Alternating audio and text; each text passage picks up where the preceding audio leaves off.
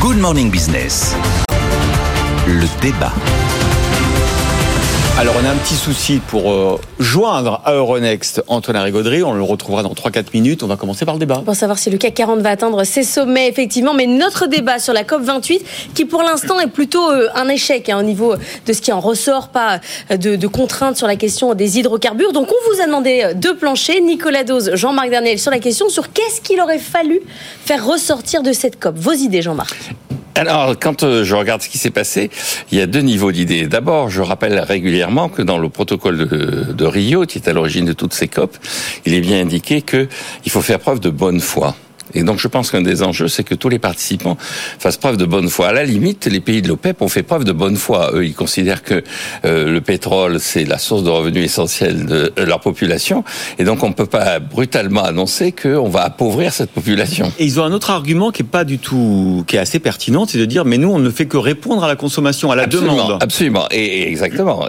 Et donc quand vous voyez euh, Madame Pannier-Runacher qui joue son rôle, qui dit que c'est insuffisant, je lui rappellerai quand même qu'elle appartient à un gouvernement qui a subventionné la consommation d'essence l'année dernière.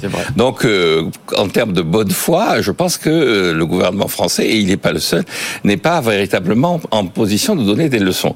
Le deuxième élément, c'est que je pense qu'effectivement, il faut prendre des engagements qui sont des engagements qui soient concrets et qui répondent à la logique de ce qu'est, à mon avis, une taxe euh, sur les externalités négatives. On considère que il y a une carbone. la taxe carbone, mais l'utilisation de la taxe carbone ne doit pas être là pour renflouer systématiquement les finances publiques à la dérive, notamment des pays développés.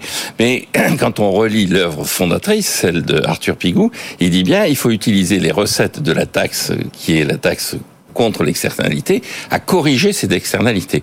Or, un certain nombre de pays disent, euh, c'est le cas de l'Inde qui n'est pas producteur de pétrole, mais qui a besoin d'énergie pour se développer. Vous avez abondamment utilisé le charbon au 19e siècle, le pétrole au 20e siècle, et maintenant vous venez nous dire que on n'a pas le droit de faire ça. Donc vous faites du protectionnisme écologique. Et donc la seule véritable réponse, c'est de dire que nous ne ferons pas de protectionnisme écologique, nous aiderons ces pays à s'orienter vers une mode de croissance qui soit un mode de croissance moins énergivore et orienté vers les énergies renouvelables.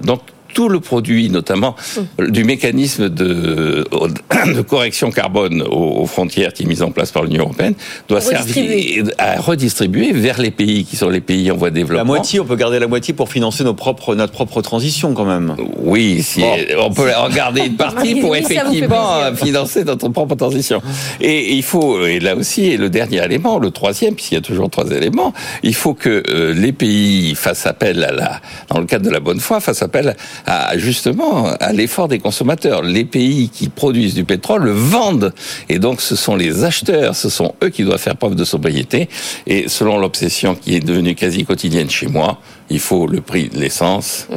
À 4, à 4 euros. Si on l'avait annoncé, si Madame Pannier-Runacher, au lieu de dire euh, c'est insuffisant, avait dit écoutez, nous, en France, désormais, le prix d'un litre d'essence, ce sera 4 euros. Et je pense qu'on aurait fait un grand pas. Donc, de la bonne foi, la baisse de la consommation et euh, une taxe carbone redistribuée aux pays euh, qui Absolument. en ont besoin. Nicolas, vos propositions Alors, mes propositions, j'avais pas retenu. Avec un micro, si c'est possible. Tiens, Ah, voilà, c'est bon là. Là, parfait. Oui. J'avais pas retenu le signal prix, je me suis dit que ça allait être le dada de Jean-Marc, euh, avec sa structure pigouvienne, bien Et il n'y a, sûr. a pas que ça. Non mais c'est très important parce que vous pouvez pas réaliser un truc comme ça si vous le rendez pas acceptable pour les populations. C'est absolument évident. Je veux bien le prix du litre à 4 euros. Je pense que ça passerait assez mal si vous voyez ce que je veux dire. Bon. Le réalisme, le pragmatisme de En plus, pour l'amener non, à 4 euros, le litre aujourd'hui, il faudrait Comment est-ce qu'on tirerait le prix du litre à 4 euros bah, Par les taxes. Parce que, La carbone. Euh, Taxe carbone. taxe carbone, oui, taxe, taxe. Mais taxe vos carbone. propositions à vous Alors, euh, si on si on voulait pas que les espoirs soient déçus, parce qu'évidemment les espoirs vont être déçus à l'arrivée. J'ai retenu trois éléments aussi. J'ai essayé de me limiter euh, au schéma Je sur réclame des droits d'auteur. Euh, vous aurez, je, je, je, je vous rembourserai en. Faites passer le temps, là. Non, il, il aura fallu mentionner la notion de sortie des énergies fossiles. On a refusé de mentionner la notion de sortie des énergies fossiles On dit pour se limiter de, à réduction de la consommation. Voilà.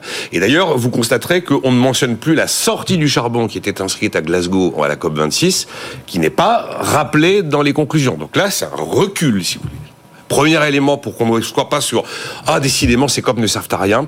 Mentionner la sortie des énergies fossiles, ça n'a jamais été fait dans une COP. Donc c'était le l'élément fondateur du, monde d'après.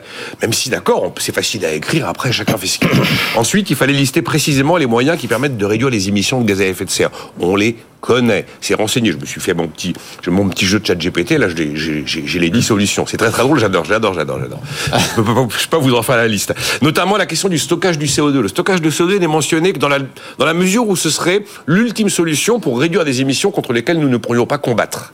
C'est toujours à la virgule et au mot près hein, que ces communiqués sont. C'est les considérés comme des, incompressibles, comme on dit. voilà, c'est toujours à la virgule et au mot près que ces, ces- ces communiqués sont considérés comme des progrès ou des échecs. Et là, le mot qui va sortir, ça va être échec et ça va pas être progrès. Pour les raisons, à mon avis, que je suis en train de vous lister. Et il fallait après des engagements de court terme en matière de réduction des émissions de gaz à effet de serre. Court terme, c'est-à-dire par exemple, ce qui, à mon avis, aurait été à court terme un, vrai progrès, c'est que l'étiquetage carbone, de l'empreinte carbone des produits devienne universel. De tous les produits pour faire du consommateur l'arbitre final de la réduction des émissions de gaz à effet de serre dans ses actes de consommation, avec évidemment une dimension de signal prix. Vous aviez juste avant la COP deux organisations qui avaient fait des propositions de court terme. La, la Convention cadre des Nations Unies sur le changement climatique dit moins 42% d'émissions d'ici la fin de la décennie. On est sur du court terme, on n'est pas sur du 2050 ou du 2100.